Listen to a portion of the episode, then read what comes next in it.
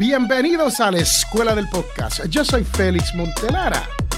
Hoy es viernes 18 de marzo y la temperatura afuera está súper deliciosa. Para esas personas como yo que no le gusta el frío, este es mi tipo de temporada. Nos encontramos hoy con el host del programa, Diego Murcia. Hola, hola, hola, hola, buenas tardes, buenos días, buenas noches, donde sea que nos escuchen, nos estén viendo. Hoy vamos a tener una dinámica un poquitín diferente, ¿verdad, Félix? Hoy tú vas a ser quien nos va a enseñar un par de herramientas, tres creo yo, o cuatro, no estoy muy seguro de cómo lo has dividido, pero ¿de qué vamos a hablar este día? Bueno, hoy yo les quiero hablar de cómo tú ser más eficiente al momento de producir tus episodios, tu podcast y todo esto relacionado con el mundo del podcasting. Porque muchas veces no tenemos las herramientas para ser más rápido y ser más correcto y avanzar más que los demás. Pero sí hay herramientas que nos pueden ayudar en esto. Y la primera herramienta, la cual le quiero hablar, es 10 Fast Fingers. ¿Qué es Ten Fast Finger? Ten Fast Finger es una manera de tú aprender a mejorar tu habilidad de escribir en el teclado de tu computadora.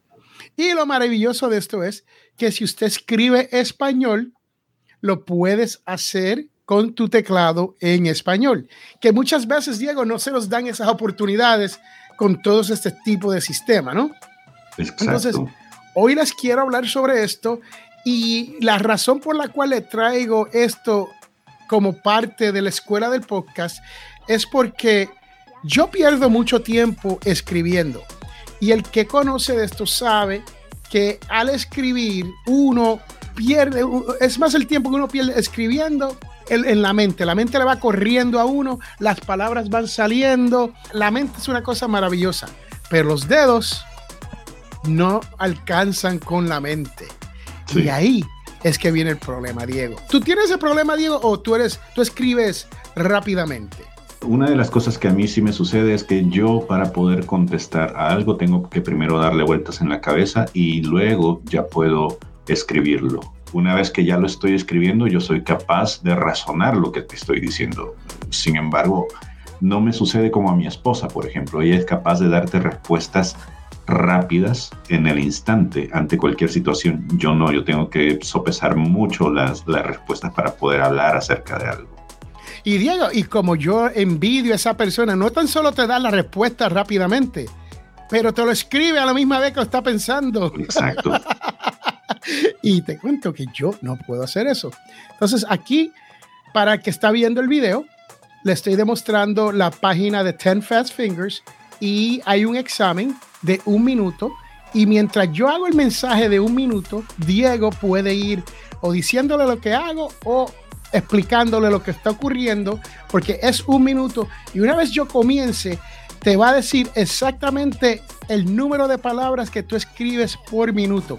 Y el que sabe un poquito de mecanografía y ha estudiado un poco secretariales, sabe que una palabra en el mundo del teclado son cinco espacios. O sea, no tienes que tener cinco letras, sino cuatro letras y un espacio, tres letras de dos espacios. Es una combinación, pero son cinco espacios del teclado. Es cinco espacios por cada palabra. Tan fácil como eso. Entonces, Diego, ¿qué tú crees? Lo debo de intentar y abochonarme de mis habilidades. ¿Ok? Ready? Y vamos. M-O-V, she, country, miss, land. Estas son las palabras que me están dando. Next, world, eat, near, above. La escribí mal, la escribí mal, la borro, la borro completa. Above. Ay, no, ya estoy, ya estoy. Above. Ah, no encuentro la vez lo que está pasando. Work. Me, so me está dando diferentes palabras. Next, into, so, air, day, fate, seem. La escribí mal. Seem, idea. Estoy mal. Open, need, walk. Wow, casi un minuto se, se tarda para siempre, ¿no? River y read. Ok. esto es lo que ocurrió. Después de haber escrito 19 palabras por minuto, una, tuve una acertación de 70%, 70.29%. Me dieron 19 palabras correctas y 6 palabras erróneas. Correctas. ¿Puedes volver a hacerlo? Sí, lo puedo hacer. ¿Por qué tú no lo haces? A ver si... Hazlo tú. Eh, por, algún, por alguna razón no lo pude compartir y se quedó en loop y no avanzó. Pues vamos a compartirlo una vez más para ver a Félix cómo lo hace y... Seguro que puedes superar tu propia marca personal. Lo, lo dudo, lo dudo. Yo comencé con 11 palabras por minuto, ya voy por 19. Y esto es lo que estoy diciendo. Este es el tipo de sistema que usted quiere entrar por lo menos una, dos, tres, cuatro veces a la semana y estar unos minutitos. No, se toma mucho, muchos minutos para uno ir mejorando cuanto uno escribe, ¿no? Entonces, yo le voy a dar el typing test una vez más. Ahora está compartido, ¿no, Diego? Sí, ahora te puedo ver perfectamente. Ok, pues le voy a dar el test y aquí vamos. Tengo un minuto. ¿Tú quieres leer las palabras, Diego? Y yo, yo le escribo. Vamos. Ok, dale. Look, decline, similar, children, marketing, agreed, rules, far, building, may, board, quarter, party, no, would, party, military, then, te me quedaste, may. Yo, yo me quedé board, quarter, would, party, military, then, feature, video. uh, ahí estamos. Yo he pasado, eh, mientras Diego estuvo leyendo esas palabras, yo me quedé atrás, pero yo he estado pasando y tuve el mismo resultado. Y tuve 19 palabras por minutos con mi acertación un poquito mejorado, 74.02%. O sea, que mejoré, pero tres palabras erróneas. Está muy bueno. Eh, em, estoy pensando en los, por ejemplo, los usos que se le pudiera dar. Gente que está aprendiendo a escribir en inglés o que está aprendiendo a escribir en español, porque dices que se puede usar también eh, uso de esta herramienta en español, en otros idiomas. También me imaginé a mis hijos practicando sus escrituras a través del typing. Ya ves que ahora las nuevas generaciones están más acostumbradas a hacer typing con los dedos, con uno o dos dedos en el teléfono, pero muy poco tienen práctica de esto en la computadora. Por ejemplo, ya mi generación, que no es tu generación, ya casi no hizo énfasis en aprender mecanografía. Me explico. Pero sí aprendimos a escribir en computadora. La siguiente generación que nos precede, que son tus hijos, mis hijos, ya no tienen este tipo de, de clases, por ejemplo. Y lo lindo es que escriben en el teléfono como si estuviesen escribiendo en una computadora. Yo he visto personas escribir sin mirar a, la pantalla del teléfono y ese teclado es pequeñísimo, ¿no? Sí, y, y se han entrenado a hacerlo de esa manera. Entonces, a lo mejor habrá un app para eso, para uno ser más eficiente, ¿no? Pero, ¿por qué le enseñamos esto aquí en la escuela del podcast? La realidad es que necesitamos escribir lo que se llaman los show notes, necesitamos escribir los guiones, necesitamos escribir detalles sobre lo que estamos hablando. Y cuando uno lo hace, pues hoy en día hay muchas personas, y, le demuestro, yo todavía, créame que yo todavía uso el famoso y nunca termino lápiz y papel. ¿no? Mm. Y lo tengo aquí, hoy estuve trabajando en algo y lo tengo aquí y lo utilicé y me dijeron, Félix, ah, le saqué una foto y se lo envié. Y me dieron, y me dieron, Félix, puedes poner eso en, Digo, en, computadora. y dije, mm, ya lo hago. Pero me tardé. Y ese es el detalle. Si yo tuviera la habilidad de hacer uh, mecanografía o typear, escribir en la computadora más rápido, no resultaría a ir al papel y al, lápiz al papel, ¿no? Entonces, yo creo que esto es una de esas maneras que uno puede mejorar. Creo que esto es una de las maneras que uno puede ser más eficiente cuando se viene a la creación de contenido de un podcast y tus episodios. Espero que esto te haya ayudado y hágalo. Tome la prueba y compita, porque hay, en esta página hay competencia. Y te dice quién, top mm. ranking, las últimas 24 horas, quienes tienen 175 palabras por minuto. Imagínese Félix escribiendo a 19 y no sé cuál es el promedio, pero creo que el promedio son unas 39, 40, ¿no? Vamos a buscar aquí, yo lo voy a buscar. Sigue hablando, digo, yo lo busco. Pues según yo recuerdo era más o menos unas 69 palabras por, por minuto. Pero no sé, todo depende. Eh, yo en realidad nunca me he medido, nunca, no sabría decirte eh, cuántas palabras por minuto escribo, pero yo tengo la desventaja de que únicamente utilizo tres dedos de mis manos, porque así aprendí nunca, como les decía, no, tenía, no tenía esta oportunidad de usar las clases de mecanografía, tuve que aprender a la fuerza y ya de grande pues ya mal me acostumbré a hacerlo así soy rápido por la cuestión de la costumbre, pues siendo periodista tienes que cumplir ciertos deadlines, tienes que cumplir con ciertas cantidades de, notas, de palabras al día, entonces había que hacerlo con rapidez, sobre todo a la hora de transcribir, entonces creo que eso me da a mí la ventaja de ser un poquitín más rápido que el resto de gente. Sin embargo, a veces sí se me van algunas palabras mal escritas, ya sea porque estoy mal acostumbrado a usar los mismos dedos para poder abarcar otras teclas, que una persona que tiene las manos ya acostumbradas a utilizarlas alrededor de todo el teclado no necesariamente pierde tiempo haciéndolo. Y creo que eh, es esto no solo eh, te da la oportunidad de mejorar en ese sentido, sino que creo que te serviría para poder aliviar la mente, sobre todo ahora que estamos en este tiempo en donde hay muchos problemas relacionados con estrés, con la vuelta a la normalidad a partir de la pandemia. Entonces yo creo que esto puede servirte para poder despejarte mientras afirmas tus habilidades como persona productiva, creando contenido, pues como lo decía Félix.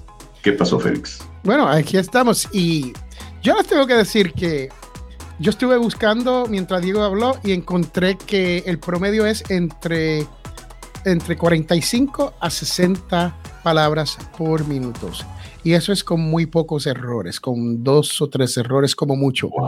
la persona que quiera ser más efectivo con sus episodios dentro de sus podcasts, esto es algo esa es una gran herramienta para que usted vaya mejorando. Como yo les cuento, yo comencé con 11 palabras por minuto, no hace mucho cuando encontré esto y no he estado todo el tiempo, que he estado un poco ocupado, pero el poco que le he dado ya he mejorado a 14 como vieron. Espero llegar a 20 pronto y seguir progresando porque es que me ayuda, créame, cuando yo, yo estoy escribiendo mucho para los podcasts, como usted acaba de ver el documento que tengo ahí, y, para hacer los show notes, para uno, cuando uno quiere escribir o se te viene algo a la mente y lo quieres poner ahí en la computadora, ahí lo tienes, versus lo escribe como yo lo hago y después no lo encuentras jamás.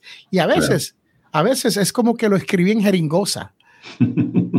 Sí, que solamente tú te entiendes lo que escribiste. Nadie entiende lo que yo, ni, ni yo mismo después de unos días, y, ¿qué, qué, qué es esto? ¿Qué escribí aquí? Es tan simple como eso, ¿no? Entonces, e, ese es, ese es el número uno. ¿Y cuál era el número dos, Diego? Ibas a hablar acerca de el Share Drive, ibas a hablar también acerca de, no, del Google Drive y del OneDrive. OneDrive, iCloud y Google Drive. Sí. Ok, ¿cómo incorporamos esto para el podcast? Esto es sumamente importante. Esto es la, eh, eh, estamos hablando de eficiencia hoy con su podcast, ¿no? Con sus episodios y todo. Y este es uno de los pasos que muchos de los podcasters que están comenzando no lo hacen al principio y después tienen problema en recuperar o encontrar dónde tienen el logo, dónde tienen la música, dónde tienen el intro, dónde tiene el invitado fulano de tal, dónde y especialmente si uno tiene un equipo como Diego y yo que nos compartimos las cosas, si compartimos a través de emails, no sabemos qué día fue. Tenemos que hacer una búsqueda dentro del email y si Dios quiere, el email trabaja lo más bien. Puede ser que lo encuentre. Podría ser que lo encuentre, ¿no? aquí es donde viene la idea de utilizar los Share Drive. Diego, cuéntale un poquito más a las personas básicamente el beneficio del Share Drive, Google Drive, OneDrive, de Microsoft y el iCloud de Apple. Exacto. Eh, bueno, en los últimos años estos servicios han creado esta capacidad en donde nosotros podemos compartir ciertas funciones, ciertas, eh, vamos a decir, ciertas características, ¿no? Por ejemplo, si creas un folder o subes un archivo, puedes designar a personas mediante correos electrónicos a quienes les puedes dar autorización para convertirse ya sea en comentaristas o editores o similares de estos archivos. Hay gente que podrá ver nada más tus archivos, hay gente que podrá administrar tus archivos y hay gente que podrá mover cosas dentro de tus archivos, cambiar nombres, bajar, subir ese tipo de archivos que tengas ahí compartiendo la gran ventaja de esto, por ejemplo, yo que utilizo muchísimo más el Google Drive, es que cualquier cosa, cualquier modificación que yo haga, se va a representar o va a aparecer de inmediato en esa carpeta para las demás personas. Y no voy a tener que andar haciendo ningún tipo de modificación extra después o avisarle a Félix, por ejemplo. Ni notificaciones. Nada. Hey, Félix, eh, revisa el archivo que te mandé ahí, porque obviamente nosotros tenemos esto con conexión a otras eh, aplicaciones con las que trabajamos, ¿no? Por ejemplo, nosotros nos comunicamos a través de WhatsApp, a través de eh, Telegram, por ejemplo, y cada vez que tenemos alguna conversación, pues lo hacemos a través de ahí y estamos en el mismo canal sabiendo qué es lo que está sucediendo con nosotros. Por ejemplo, nosotros acá tenemos todas las carpetas con cosas que nos competen a ambos y él y yo podemos tener acceso a eso.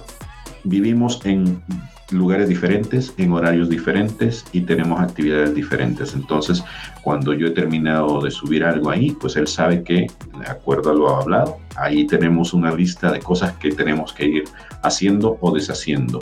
Hay ah, folders para cada cuestión en la que nosotros estamos trabajando. Y como él dice, precisamente archivos que a veces nosotros necesitamos para cosas muy puntuales se encuentran acá. Por ejemplo, ustedes pueden ver en nuestra pantalla que les estoy compartiendo cuáles son algunas de las carpetas que nosotros tenemos. Y ahí guardamos todos los archivos, ya sea que sean relacionados con nuestro trabajo con la escuela del podcast como con otros proyectos en los que colaboramos con él o con otras personas cuando uno está colaborando con alguien o cuando uno tiene un podcast de uno mismo, uno quiere poder encontrar ciertos archivos, ciertos JPEGs, ciertas fotos, ciertos videos de inmediato.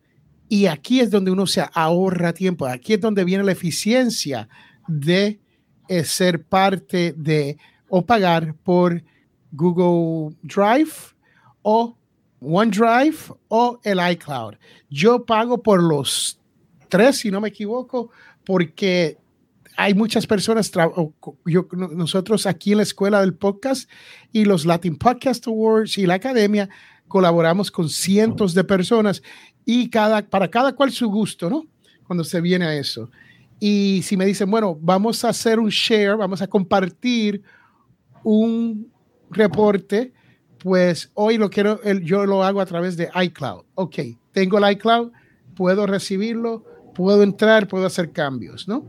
Es tan fácil como enviar un link, ya sea por mensajes o ya sea por email, para que usted pueda tener acceso a todos esos documentos, audios y videos dentro de estos sistemas.